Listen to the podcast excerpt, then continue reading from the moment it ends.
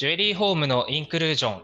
皆さん、こんにちは。新田慎之介です。本日は素敵なゲストをお呼びしております。ジュエリーブランドナッチ代表の三上優子様です。よろしくお願いします。お願いいたします。えー、三上さんは、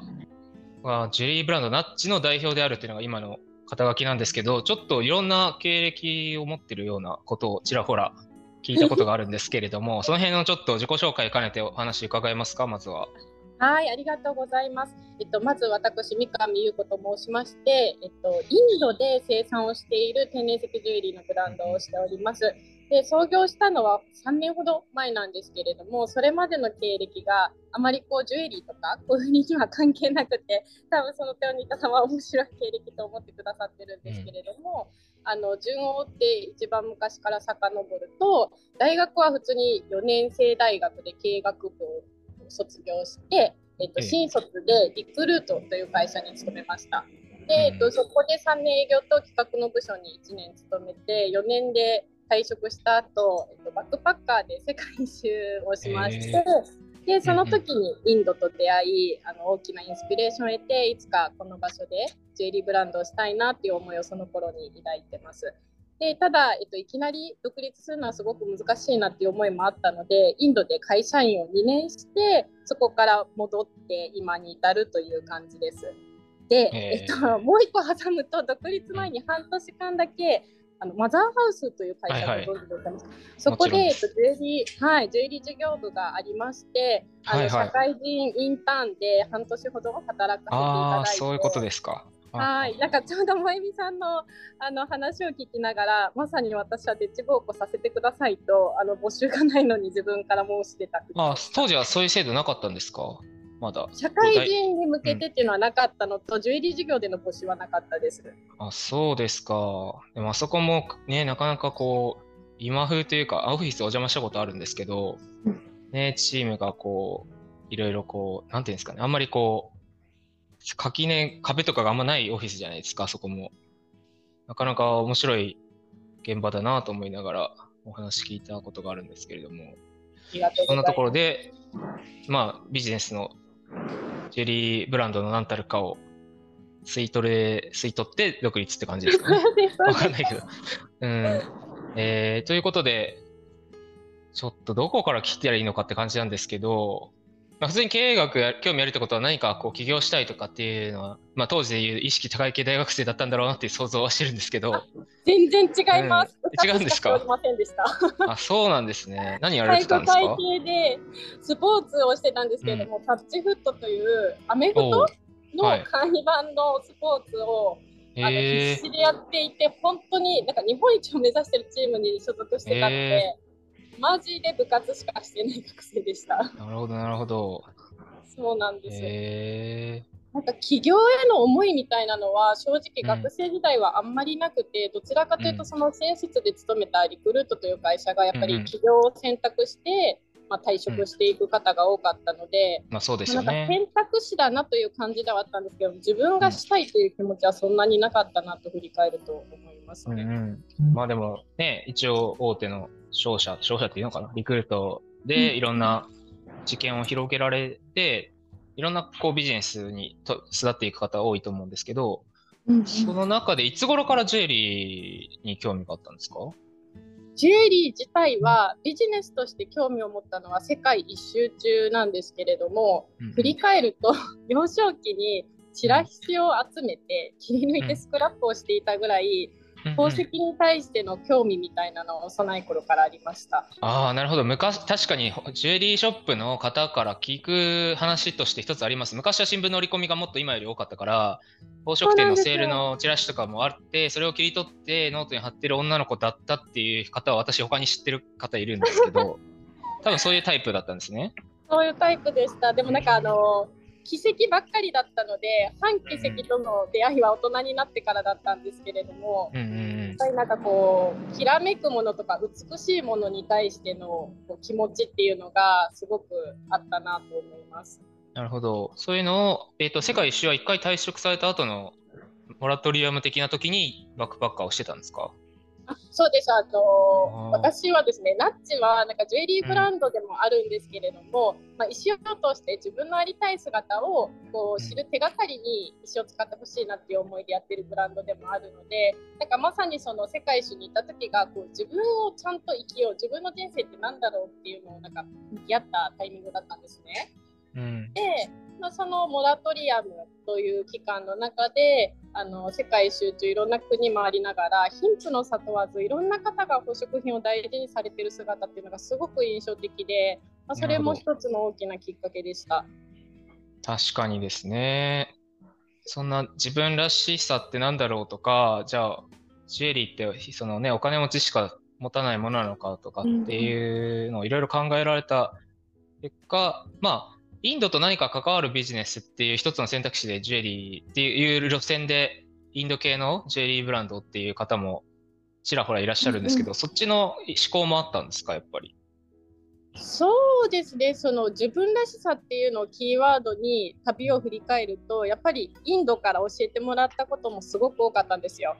あの今の日本人って結構自己肯定感が低くて、自己決定する場がなかなかないまま人生を過ごす方が多いと思うんですけど、なんか今は純粋にこう自分の人生最高と思いながら家族を大切に生きていらっしゃってて、まあ、その姿にすごくこう自分自身もこうありたいなっていう思いを得たのでインドに対する思い入れもありますしなんかその一周回ってどの国の人も宝飾品大事にしてるなって感覚自体は、えー、なんかあのインドと別に持ったものだったのでたまたま重なったっていう感じです。なるほど。たまたま、まあ、インドはねそういう研磨とかの結構大国というか中心地だったりしますもんね。なるほど、そうなんですね。あ確かにあの、前以前ね、お話しされてたスタンド FM とかでも自己肯定感っていう言葉を結構頻繁に口にされてたなっていうのを今思い出しました。1年ぐらい前。うん、そういうのはやっぱり自分の退職とかを契機にいろいろ考えるようになったって感じなんですかね。そうですね、もう本当に自分の原体験だなと思ってます。やっぱりその26で世界一周に行くまで、社会の評価とか、まあ、人からの評価をすごくこう気にしながら生きていて、本当に好きなものとか、興味が湧くものっていうのに蓋をしながら生きていったと自分を振り返ると思うので、なんか宝石がきっかけでそれをこう開けていってもらえたらなっていう思いもあります。うんなるほど。確かに最近のその、まあ、ビッグブランド以外の、まあ、スモールビジネス的なもので勝ち残っていってる人たちってみんなやっぱりそういう、なんていうんでしょうね、品質とか価格でっていうんじゃない、その、じゃあこのデザイナーさんのコンセプトに共感してだとか、思い、この、これをつけてるとなんか勇気がもらえるとか、多分そういう気持ちでファンを集めているブランドも多いと思うので、ナッチはさすがそういうなんて言うんでしょう私もパッと確かに見たときに、あ、マザーハウス出身って言われたらなんかちょっと納得する気持ちもありつつ、それそうじゃないなんか要素も結構あるなって、あの、これはホームページか。オンラインストアのページ見た見ながら、アバウトのページを見ながら思ってました。あありがとうございます。ちなみになんか略質問になっちゃうんですけれども、新田さんって多分本当にたくさんのブランドさんもご存知で、アンテナが立ってる方だと思うんですけど、なんかそもそもナッチを知ったきっかけとか、なんか気になった点ってどんな点だったのか逆に聞いてみたいです。コロナの時に、なんかこう、なんだっけあれ、なんかあったじゃないですか。そう、クラブハウスとかでちゃんとこう、露出しよう。あれ意識してなのか、本当に暇だったからなのか、いろんな人が露出してたと思うんですけど、えー、やっぱりこう、先陣を切って、その発信をしようっていうふうにしてる女性デザイナーというか経営者というかが何人かしかいらっしゃらないというか逆にまあその時にスッてこうスッて乗れた人わかんないですけどその老舗と言われるような人たちは別にそういうのする必要もないから、なんかそういう時にこう目に留まったのと当時まだ音声配信をしてる人がほとんどいらっしゃらなかったと思うんですよ。そうですよね。うん、で私はあの別に物とかがないからビジュアル必要ないんだけど、ジュリアやってる人たちはインスタでいいんじゃないっていうふうに思ってて、逆に僕は写真で見せれるものがないから、私の仕事は文字言葉を使う仕事なので、ポッドキャスト見てると思うんですけど、そうじゃないと思ってたところ、まあでも、ジュエリーってもののね、その、今なんて言うんでしょうね、インスタでうまく映えるようにとか、広告をうまく SNS 広告をとかっていうのに対してのなんかこう、だから何っていう感じもあるんですよ。なるほど。ハンドメイド作家がこれだけこう、ね、激戦になっちゃって価格競争に巻き込まれてるっていう状況からして、そしたらじゃあ抜き出るすべって何って言ったら、やっぱりもうそういうストーリーとか思いとかっていうのがあればと思って私もポッドキャストでいろんなデザイナーさんをこうゲストで呼んだりしてるっていうのがあって、その語ってもらうとやっぱこういう人が作ってるんだとかって思うと価値が生まれたりすると思うんで、その意味で三上さんが自分の言葉でこうね、語られたり、今日ななんか、なんだっけな、なんかお子さんが病気したからとか、なんかそういうことも結構話す回とかあったりして、あ大変なんだなとかって。でもそういうのって結構聞いてるファンの方ってそういうのがあるから応援しようっていう気持ち、まあ、それだけじゃないけど、応援しようって思う部分もあって、なんて言うんでしょうね、さらけ出すっていうのも必要なことなんだろうなって思ったりとかしてました。ありがとうございます。なんか、本当にやっぱりブランドを経営する中で思うのが、あのちっちゃいブランドだからこそ正直に言って大事だなっていうのは感じていてやっぱりこううまくいってることもあればいかないこともある中でいかないことって思わず隠したくなっちゃうんですけれども、うん、結構あえてそれを出すっていうのは意識的にやっていました。うん、そうですねまあ、今日もまさにそのオーダー会の集客困ってるっていうのを三田さんが拾ってくださったので、ね、私へのクリスマスギフトだなと感じてすごくありがたかったです。うん、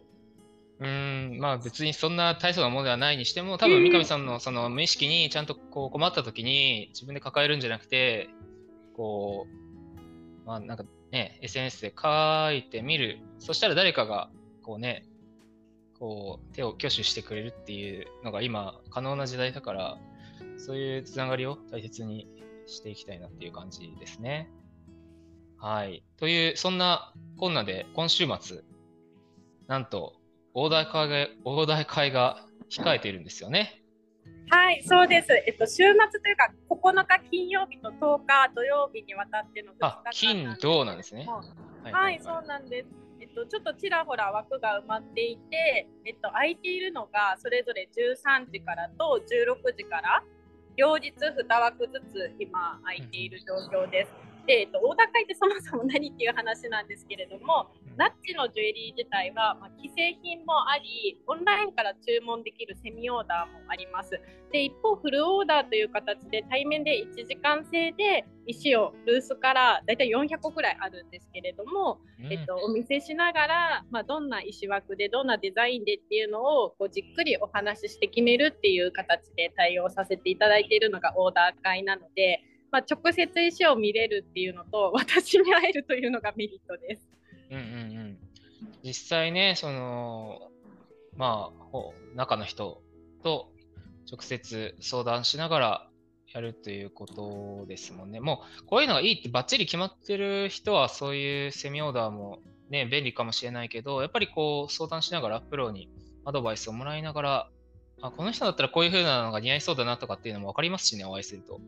そうですね。あとはその石言葉とか、なんかうちはパワーストーンっていう言葉一切使ってはないんですけれども、えー、言葉の一覧を使いながら、まあ、自分がこうどういう未来を描きたいかみたいな、ちょっとコーチングのようなセッションも兼ねたようなこう対話をさせていただいているので、まあ、こう自分の内側を覗くいい機会にもなるっておっしゃる方もすごく多くて、まあ、その上でそのもちろん石好きさんとかジュエリー好きさんは生であのサンプルなり石が見れるっていうところも魅力に思ってくださってます。そうですね。買わなくてもいろんな石がたくさん見れると元気が出るっていうこともあると思いますので、いろいろね、はい、石を見ながらああだこうだと喋るっていうのも一つね、あのいい思い出になろうかなと思います。ちなみに、はい、えっ、と場所は都内の蔵前なんですよね。はい、そうです。えっと、鞍馬駅からだいたい3分ぐらいの本当に駅近のビルで、タイガービルというビルの2階のアトリエをお借りしてます。で、1階にノーチェさんというあの家具屋さんがあるので、それを見てるしに探してもらえるといいかと思います。